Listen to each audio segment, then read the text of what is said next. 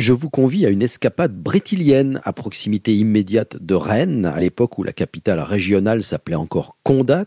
Les cours d'eau avaient une importance accrue lorsque les chemins de terre n'étaient pas toujours praticables. En remontant le cours de l'île passé Saint-Grégoire, eh bien c'est béton, une large esplanade au bord de la rivière occupée par les tribus celtiques et que les Gallo-romains vont coloniser et aménager.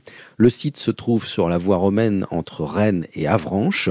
Il accueille des domaines agricoles, les villae et des postes militaires, et puis d'autres occupants vont s'y installer, les envahisseurs francs. La tradition évoque un chef de clan du nom de Béto qui aurait donné son nom définitif à Béton. Au cours de l'évangélisation bretonne qui suit les premières invasions, Béton est probablement choisi pour l'implantation d'un monastère. C'est la mention que l'on retrouve au milieu du XIIe siècle une paroisse dépendant de l'abbaye Saint-Melaine de Rennes. C'est aussi à partir de cette époque que Béton devient une châtellenie, d'abord dirigée par la famille Saint-Gilles, puis les Rieux et les d'Argentré.